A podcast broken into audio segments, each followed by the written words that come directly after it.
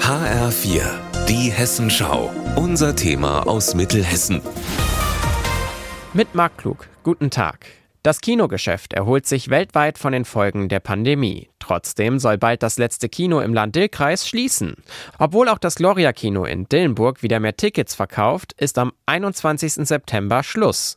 Dann geht Kinobetreiber Peter Plass aus Altersgründen in den Ruhestand. Wir haben das schon lange so geplant. Und die zweite Sache ist, irgendwann fällt dann halt auch der eigene Elan und die Motivation nicht mehr ausreichend groß aus, um das auch so weiterführen zu können.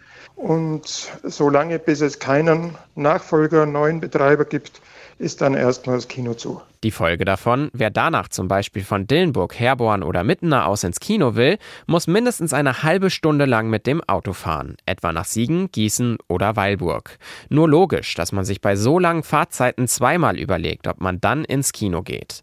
In Dillenburg hofft Bürgermeister Michael Lotz aber, dass es für das Popcornvergnügen auf der großen Leinwand doch noch eine Zukunft gibt. Wir hatten früher in Dillenburg sogar zwei Kinos und ich kann mich noch gut erinnern, wie ich als kleiner Junge da die ersten Walt Disney Filme gesehen habe. Also insofern blutet mir ja schon persönlich auch ein wenig das Herz, wenn das verschwinden würde.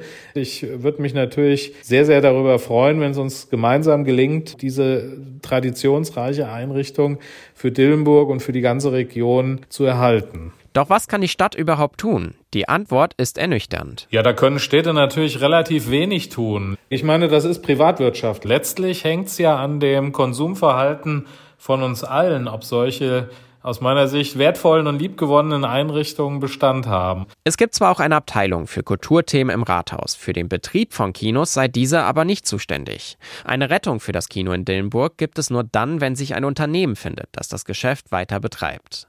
Immerhin, einige Gespräche dazu laufen noch sagt Peter Plass. Also es gibt Gespräche im Moment mit zwei erfahrenen Kinobetreibern, beide nicht aus Hessen. Ob eins der Gespräche dann letzten Endes zu einem Vertragsschluss gibt, lässt sich natürlich schwer vorhersagen. Wenn, dann sollte das aber spätestens im Oktober soweit sein. Vor drei Jahren musste schon das Kino in Wetzlar schließen. Dort gibt es derzeit auch keine Pläne, ein neues zu eröffnen.